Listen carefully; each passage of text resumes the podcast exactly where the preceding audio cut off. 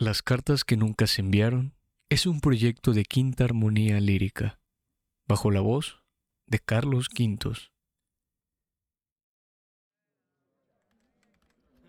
6 de mayo de 2018.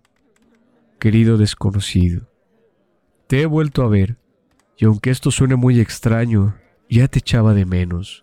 Sé que trabajas en un cubículo en el edificio alto de color gris que está sobre la avenida Cuauhtémoc que llegas siempre muy planchadito a las 9 de la mañana y que disfrutas de tu café mientras observas el retrato de tu perrito. Lo sé porque te he visto desde la ventana de mi oficina. A veces me asomo para contemplar a las personas que pasan por la calle, imaginándome las mil vidas que me puedo estar perdiendo.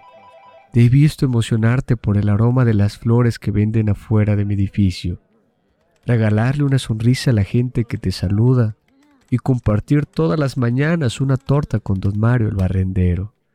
Te emociona el jazz que ponen en la librería de enfrente y te conmueves al ver a dos viejitos tomados de la mano. ¿Cómo es que un ser humano tan hermoso está casi siempre solo?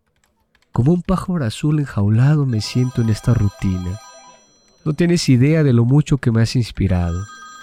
Me iré lejos a perseguir mis sueños Gracias por enseñarme que vivo más allá de un horario de oficina.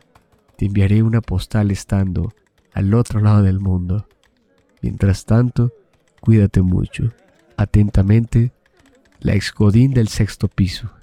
Quiero decir, tu amiga Berenice.